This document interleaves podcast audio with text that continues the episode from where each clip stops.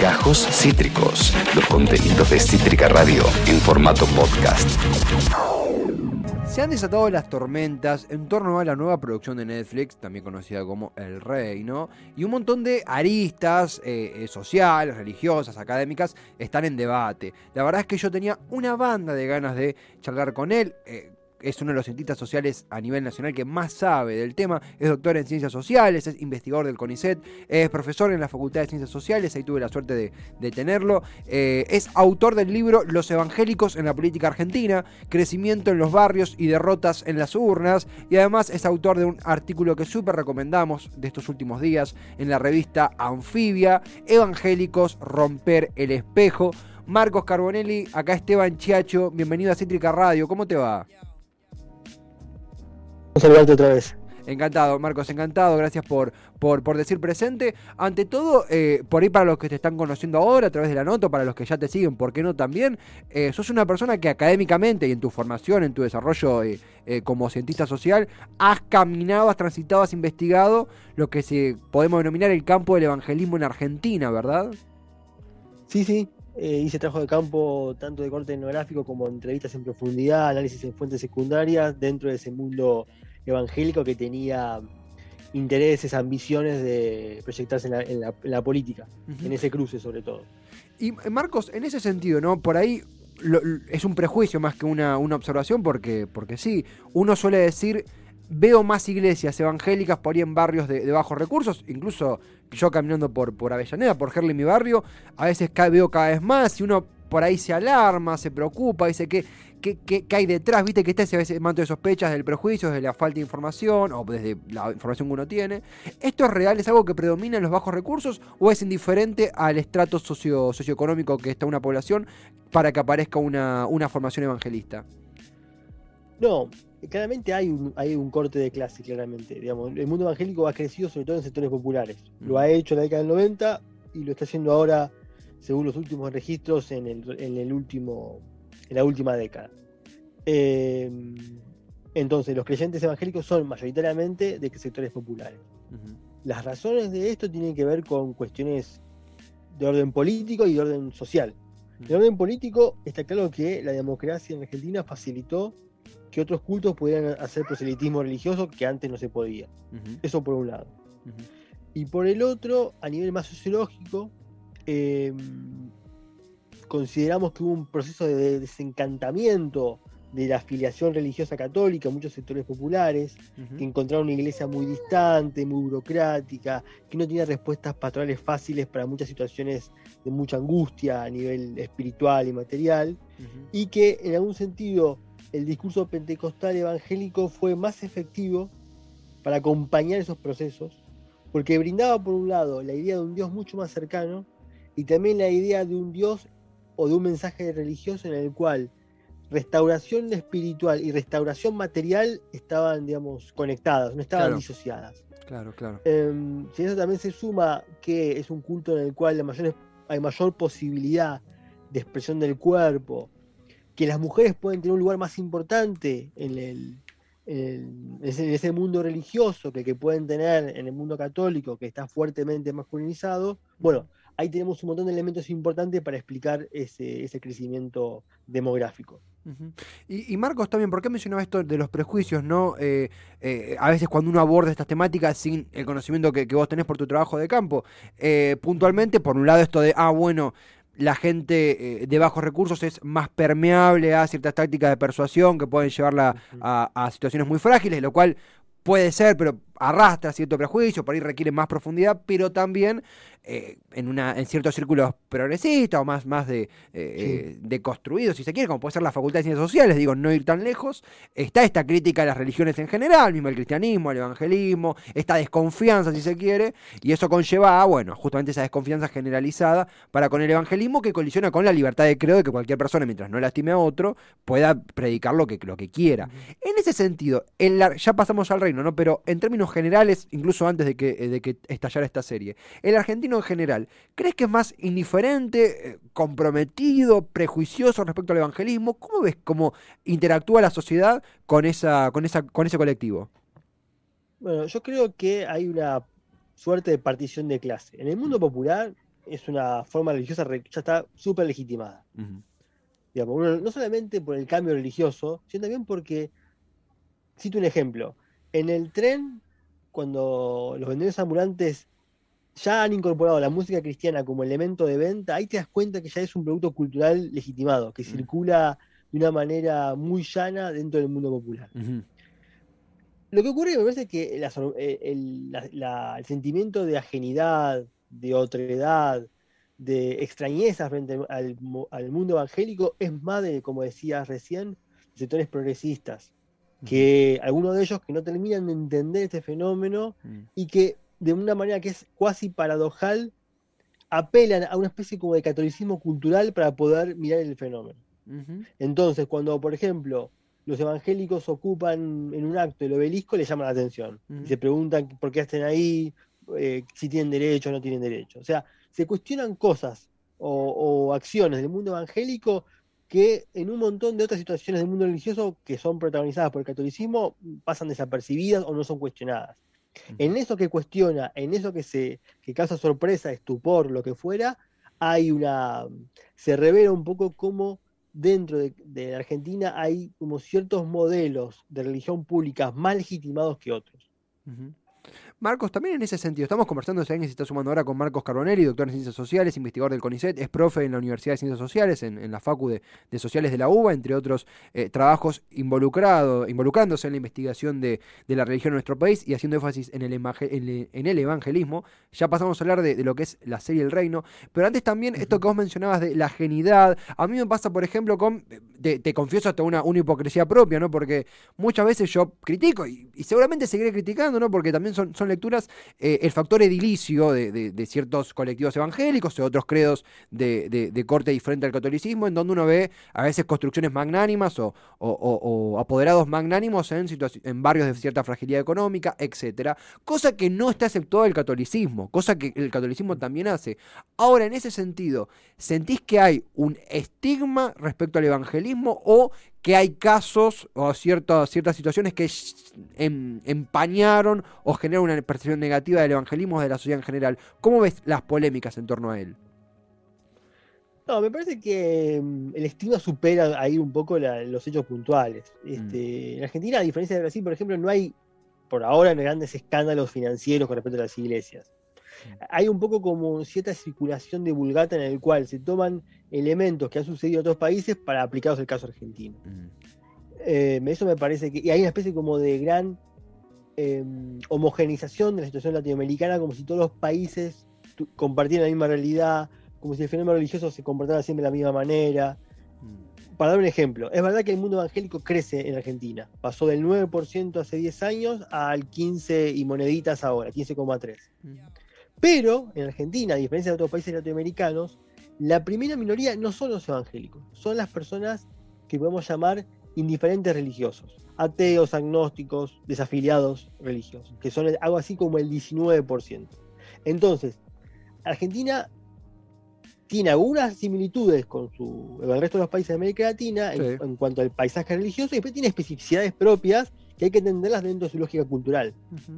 Eh, entonces ahí, digamos, cuando uno proyecta la mirada de lo que pasa en Brasil hacia Argentina, o lo que pasa en Colombia, o lo que pasa en Centroamérica hacia Argentina, bueno, ahí está cometiendo, me parece, un exceso de análisis. Eh, Es verdad eso que vos mencionaste, y ya ahora sí, ya pasamos a- a- al reino, has investigado, has escrito sobre ello. Está esto, cuando uno arranca a mirar el reino, si uno no la conoce, sería Netflix, protagonizado por Diego Peretti, Mercedes Morán, gran elenco, eh, donde un candidato a la pre- vicepresidencia, que es un pastor evangélico a ni- reconocido a nivel continental, muy famoso, queda encabezando la fórmula eh, porque asesinan, porque según Magnicidio, donde quien encabezaba la fórmula, el candidato a presidente, es eh, asesinado, es, muere. Eh, ahí vemos algunas imágenes en pantalla. Eso destraba y nos permite ver un montón de eh, chanchullos, polémicas, bajezas de la iglesia que encabeza este señor, de nuevo, encarnado por Diego Peretti. y bueno, funciona como una interesante crítica, revisión, la palabra correcta la, la, pondrá vos, Marcos, en torno al evangelismo y a, cierta, a las alternancias, en la, a, a las religiones alternativas al catolicismo.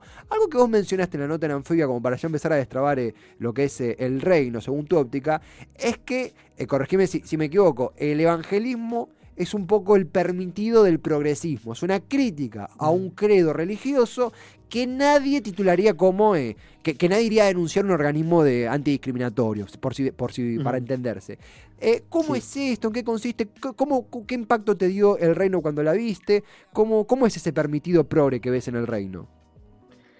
Sí, yo creo que el permitido progre está sobre, sobre, todo en aquella lectura que toma al reino, al reino como una suerte de tráiler del futuro. ¿No? Leí mucho el rey y dice, uh, qué bueno que está el reino y qué amenaza que para América Latina son las iglesias evangélicas. Una cosa así. ¿No? Como tomando la, la, la ficción de la serie como guion de la realidad. Bueno, digamos, obviamente que, abogamos por un espacio libre donde no haya censura, donde podamos, donde existen series como esta, pero al mismo tiempo se habilita el espacio de debate para que, por un lado, los creyentes digan, bueno, yo no soy esto, yo no soy esta, esta caricatura, y por otro, o esta, esta representación, y eh, por otro lado, que los científicos sociales también digamos nuestra parte con respecto a esto. O sea, que ¿Cuáles son, por un lado, me parece, las matrices discursivas en las cuales son pensadas este tipo de series? Y por otro lado, ¿por qué generan el debate que generan? ¿Qué sensibilidades tocan series como esta? Entonces me parece que en ese sentido es un permitido porque sería muy difícil imaginar un movimiento semejante de representación con otros grupos religiosos o inclusive con otros grupos minoritarios. Imaginemos una, una, serie en el cual, eh, no sé, las feministas o sean protagonizadas por mujeres del, colectivo feminista y que hagan todo tipo de fechorías, de dinero, que, hayan engañado a sus seguidores, etcétera, etcétera. Bueno, levantaría una polvareda también muy importante. O si fuera comunidad judía, o si fuera, qué sé yo, cualquier otro colectivo fuertemente sensibilizado. Bueno, eh, ahí está, ahí me parece que está la explicación de esa, de ese fenómeno. Eh, de, por qué, genera lo que genera. Lo, que vos ponías en la nota de Anfibia, también un poco, eh, eh, celebro mucho la problematización que, acá propone Marcos, Marcos Carbonelli, estamos hablando con él, doctor en Ciencias Sociales, investigador del CONICET, profesor en la Facultad de Ciencias Sociales, se da esto de, obviamente las, me identifica mucho lo que dijiste de el trailer del futuro, porque yo digo, para no ser hipócrita, yo mismo lo pensé así, esto de, che, guarda, que si, no, si no nos cuidamos, y esta, no nos cuidamos de qué, porque de nuevo, ahí entramos en conflicto con la libertad de credo, si no nos cuidamos, esto puede pasar en Argentina, lo cual son extremos que muchas veces se evaden un montón de debates necesarios eh, y puentes que hay que tender entre una serie, que es una ficción, y el análisis. También lo que pasa un poco que, de nuevo, vuelvo a, a lo que vos mencionabas de Latinoamérica, esto de, che, en Brasil un, tipo, un fascista como Bolsonaro, llega al poder motorizado por los, eh, los colectivos evangélicos, que bueno, ahora medio le dieron la espalda, es, bastante relativo el apoyo de los evangélicos a Bolsonaro, pero de golpe vos vas dos años atrás y estaba Macri eh, negociando, granjeando ingresos a diferentes dirigentes evangelistas en la lista de, Cambiemos, eh, incluso mostrándose cual predicador junto a varios dirigentes del evangelismo local, sea como ese, ese temor que, según vos describís, no está justificado por la falta de peso político que vos has estudiado y que has visto que tiene el evangelismo en nuestro país. Digo, a la hora de las urnas, a la hora del cuarto oscuro, el peso político del evangelismo se, disipa en nuestro país. ¿Cómo observas eso? Sí, digamos, hay una hipótesis que, digamos, la idea de tomar la serie como trailer del futuro parte de un, asume un supuesto, una premisa que es, que, que se menciona en la serie como parte del guion, que es, bueno, el fiel actúa como un rebaño. Esto es, hay una continuidad entre adhesión religiosa y práctica política. Y sí, bien digo, eh, conducta política o conducta electoral. Bueno, esto en Argentina, al menos lo que han demostrado un montón de trabajo, no solamente el mío, no hay correlato, o sea, no hay prueba empírica que funcione así. ¿Cuál es, digamos, la, evidencia? Bueno, que cada vez que los evangélicos, mejor dicho, grupos evangélicos, quisieron armar un partido confesional, fracasaron y que inclusive cada vez más los pastores son cada vez más reacios a mostrarse políticamente junto a un candidato o a indicar el voto hacia un candidato, porque saben que corren el, fuerte riesgo de perder su propio capital religioso y desprestigiarse frente a su rey. Digamos, en la serie, con las licencias de la ficción, se muestra una continuidad del, eh, mundo de la política y la religión al momento electoral que, bueno, no, eh, digamos, dista de ser lo, real. Mm. Digamos. Aparte, lo, que muestra es que es un reino de la emocionalidad, ¿no? Que el candidato se transforma en un candidato invencible porque eh, se zafó de la muerte, ¿no? Yo no, niego que hay componentes emocionales en la política, pero también hay fuertes componentes racionales estratégicos mm. y demás, ¿no? Y hay toda una expertise que acompaña en la hacer política, que justamente lo que mi investigación muestra en el libro es que los pastores por ahí dominan un cierto capital territorial, de conocimiento de la gente, sus realidades y demás, pero fallan en la adquisición de ese capital decisivo de poder, bueno, conocer los textos, los textos y manejes, conocer la forma de moverse en el mundo de la política. O sea, transformarse en, profesionales de la política. También, Marcos, lo que eh, un poco lo, que pensaba cuando, cuando veníamos camino a la entrevista, ¿no? Eh, eh, a, conectarnos acá en, Twitch, por streaming, es que esto genera una incomodidad, digo en el buen sentido, porque cuando uno, uno entiende también que, no, en mi caso, la persona uno no, comparte el credo, no está, no está de acuerdo con las visiones de la vida que tienen los evangelistas, creo que cuando fue el debate por la legalización del aborto, quedó muy al desnudo eso, digo, que, que en las antípodas que estamos, y de golpe decís, la libertad de credo no, no, aún así no puede verse afectada. Y uno entiende que eso se interrumpe cuando hay, un, cuando hay un delito, como lo muestra la serie, que de vuelta toma licencias eh, porque es una ficción. Lo interesante es qué pasa en el espectador.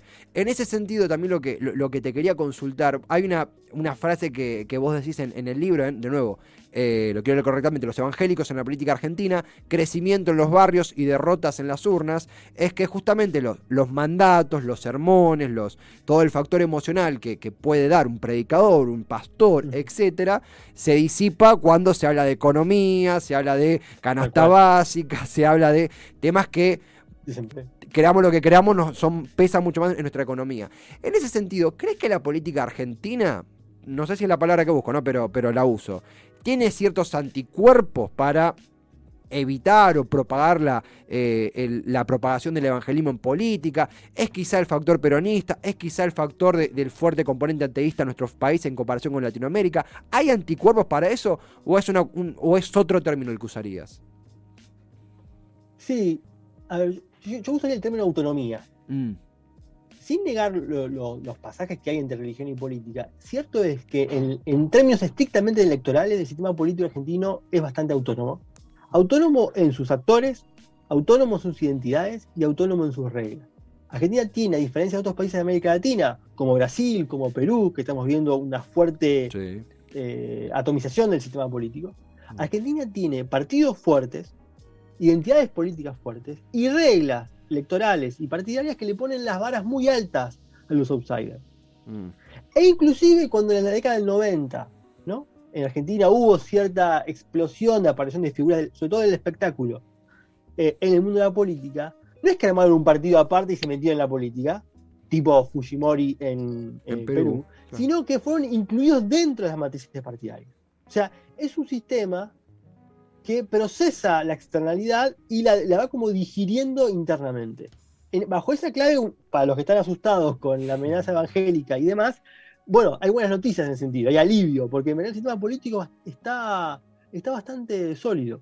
Mm. Y, es más, la discusión pública, que, es la arena, la, moneda corriente en cualquier campaña electoral, lo que se discute son cuestiones estrictamente políticas, esto que recién mencionabas. ¿Qué candidato me va a ayudar a llegar a fin de mes? ¿Qué candidato va a generar, creo que va a generar empleo? ¿Qué candidato creo que va a combatir mejor la inseguridad? Son temas bien de la política, bien de, nuestra agenda política. Hubo un debate fuerte, por, vos fijate, hubo un debate fuerte por en torno al, aborto y su despenalización, pero el debate quedó encapsulado allí. A mí me sorprendería muchísimo que un candidato celeste hoy le, tercie a la grieta y la desacomode generando mm. tres partes en vez de dos. No, lo veo eso, eso posible. No, sí, sí. De hecho, las alternativas puramente celestes eh, están, estarían obteniendo números casi marginales o muy poquitos. Ni siquiera, digo, ni siquiera lo cuento en eso, quizás los liberales que requieren un debate aparte, pero digo, las 100% celestes es casi, es muy, muy, muy bajita. Lo cual también, algo, algo que, pensaba también, ese, ese permitido progre, ¿no? Que por ahí uno escucha y dice, ah, están, están chicaneando a, al kirchnerismo y, y no, porque el progresismo, en, en mi sentido como algo que, que- que- resulta piola del avance político en, en- en los derechos y demás, es algo que se esparce, creo que en mayor forma en los mov- movimientos centro-izquierda, pero vos tenés discursos muy, muy, muy enfáticos a favor de la, de la interrupción voluntaria del embarazo en el PRO, en, no sé, en los penatos, se me ocurre Sí. que es una dirigente del PRO, digo, es un- una interpelación que va para ambos lados de la llamada grieta, ¿no? Total. Porque, digo, también hay sectores del kirchnerismo que trabajan muy bien con sectores evangélicos. Sí. Muy bien. Eh, hay una nota que sacó Mariano Schuster en Panamá Revista hace un tiempo, donde él entrevistaba al gringo Castro, el dirigente de la, de la UTEP. Y el gringo decía, bueno, yo en los barrios trabajo con los evangélicos, yo no tengo ningún problema. Para mí son compañeros en, en el armado, el colectivo de este mundo tan eh, afuera del mercado formal. Digamos, hay dirigentes en territorio que hace tiempo que están trabajando con el mundo evangélico, lejos de toda esta dimensión amenazante que manejan otros registros. Eh, me pa- y, bueno, lo mismo de ocurrir en el, hace poquito vi en, no me acuerdo en qué, re- creo que no sé si en letra P o en otra, eh, en otro periódico digital, una reunión que tuvo Diego Kravitz en, en una, una- en un templo de La Matanza. Y bueno, eh, forma parte de, hasta de la rutina del- de, de los políticos, digamos, charlar, acercarse con dirigentes evangélicos y demás. Menos por el voto que por la gobernabilidad. Yo, yo sostengo la hipótesis que las religiones argentinas, la católica, la evangélica y cualquiera otra que fuera masiva, más que brindar votos, lo que, lo que donde intervienen es en el otro gran capital que busca un político, que es la gobernabilidad. En momentos de tanta distancia y tanta dificultad entre la clase política y el territorio, el momento de ejecutar políticas públicas, las iglesias en plural son actores claves para funcionar como correas de transmisión entre, digamos, el lugar donde se cocina la política pública y el lugar donde, se la ejecuta.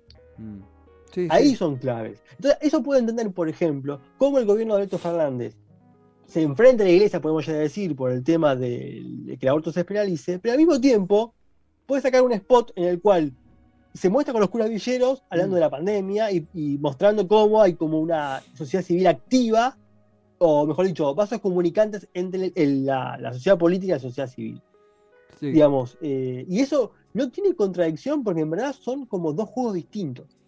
Puede Sí. avanzar por un lado y enojarse por el otro, y, y eso complejiza un poco el análisis. Sí, sí, e- ese es el término también, ¿no? Pr- Primero hay una frase que, que ha quedado acá flotando que es ojo con tomar el reino como trailer del futuro, que creo que eh, sí, no- nos va a permitir hasta esta piola porque nos problematiza un poco a nosotros, los que sentimos que, de nuevo, yo no me considero progre, yo tengo mi ideología que, que, que considero peronista, pero, pero ponele que califico como progre, y digo, está buena esa interpelación que, que, planteas, Marcos, porque nos genera ver, che, m- amén de disfrutar la serie, que es una- un- un buen producto, digo, me la puedo disfrutar, entender que, adaptarla a un, a un plan, un- de nuevo, un trailer del futuro, como dijiste, genera ciertas licencias un poco agresivas, no en la ficción, sino en la ciencia política. Y además, eh, eh, por otro lado, entender que comprender y, y esa elastización política que muchas veces roza a sectores del progresismo y roza a sectores del, del cristianismo, evangelismo y demás, eh, no es necesar- necesariamente apoyarlo, puede serlo o no, pero sino entenderlo y, y complejizarlo, problematizarlo y abordarlo. Como puede ser también, yendo para otro lado, la teología de, la liberación, las, las iglesias eh, digo, es una historia muy rica la que tiene el, el- el- el padre Mujica, digo, muy rica la que tiene la historia argentina en, Sí, en, en su vínculo con la, con la religión. Marcos, eh, eh, comenzando a concluir, porque también el reino se da en un marco, eh, no, recuerdo una serie de este estilo en Argentina con este peso, no, no, no se me viene a la mente ahora. Eh, ¿Sentís que a, la hora de, consumirla, de verla, sentís que eh, es algo que marca un debate? ¿Crees que es algo que se va a naturalizar? ¿Sentís que la- las iglesias evangélicas quedan en, en un pie, por ahí suena feo decir pie de guerra, pero quedan en un conflicto muy fuerte con la, con la producción? ¿Cómo ves que va a evolucionar esta, esta respuesta social a esta serie? Yo creo que, va, eh, que tiene como un derrotero incierto, porque Mm. han sucedido cosas interesantes.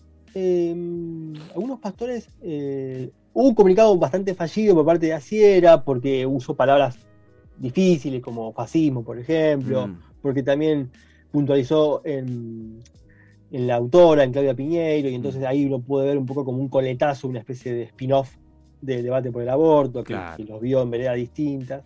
Pero al mismo tiempo, decía, hubo intervenciones mucho más mesuradas y reflexivas por parte de algunos pastores importantes, como Osvaldo Carníbal en el Infobae el domingo, como la opinión del pastor Zaraco el domingo en el, en el diario La Nación, una nota que publicó Evangelina y Mitián. donde, bueno, se preguntaban por qué la red social nos mira de esta manera, ¿no? Mm. Y también, digamos, tomaban distancia de esto de, bueno, separar esto es ficción, nosotros hacemos otra cosa, no estamos en contra de que, el- de que se pueda tematizar el, eh, que el arte tematice lo, lo religioso. Y al mismo tiempo creo que nos ha habilitado, confieso, a muchos científicos sociales que estudiamos estos temas, decir, bueno, explicar por qué, por qué surge esta sensibilidad y quizás favorezca para reactivar un debate que parecía asomarse tras la cuestión del aborto y que luego se apagó por la pandemia, que es el debate en torno a la separación iglesia-estado Mm. de la cual, paradójicamente, muchas iglesias evangélicas apoyarían ese movimiento. Apoyarían una idea de separación iglesia-estado porque claramente están experimentando un régimen legal que es desigual para con ellas. Para con ellas y para con el resto de las confesiones religiosas que no son católicas en Argentina. Mm. Entonces, si la serie, en su, digamos, su derrotero incierto, como todo debate, habilitara esa posibilidad, bueno, bienvenido sea. Yo creo que, mm, que, que no, es que están en- no es que van a estar en pie de guerra con, con la productora, que esto, que mm, el, mundo evangélico es un mundo muy heterogéneo y así como hay voces quizás más fuertes, intensas y como ese comunicado va a decir, al mismo tiempo hay, hay personas muy eh, capaces y con mucho eh, con mucha reflexividad con respecto a su rol en la sociedad y que pueden dialogar perfectamente con, con personas que no comparten su fe y que tienen otra mirada respecto al fenómeno. La verdad, Mar- tengo, tengo fe, tengo fe en la pluralidad. Sí, sí, sí. La verdad que, es una nota que hace tiempo, bueno, en, otros ciclos de, radio hemos charlado, pero hace tiempo que, no lo hacíamos y se da en, la verdad que el, el plató no puede ser mejor porque está en este marco de, un debate tan interesante.